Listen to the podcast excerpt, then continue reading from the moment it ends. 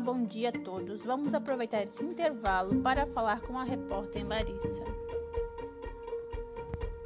Oi, bom dia a todos. Estamos falando aqui de Blumenau, Santa Catarina, na rua 2 de setembro, na frente da Caixa Econômica Federal, porque aconteceu uma fila imensa e inapropriada nessa quarentena.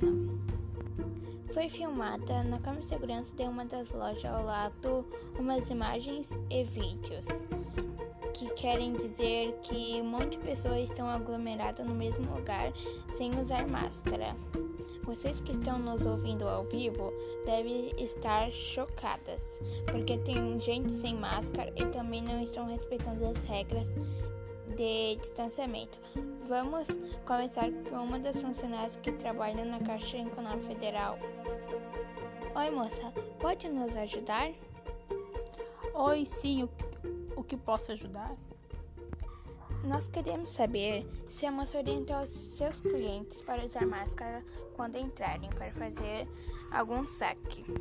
Sim, eu orientei para eles usarem máscaras dentro da caixa em outras lojas, porque me disseram que quem, quem tiver andando sem máscara irá pagar uma multa de 300 reais a 1.200. Isso mesmo. Estou orientando porque quero o bem de todos. Tá certo.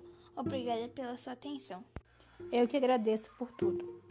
Então voltamos com a apresentadora da Notícia News.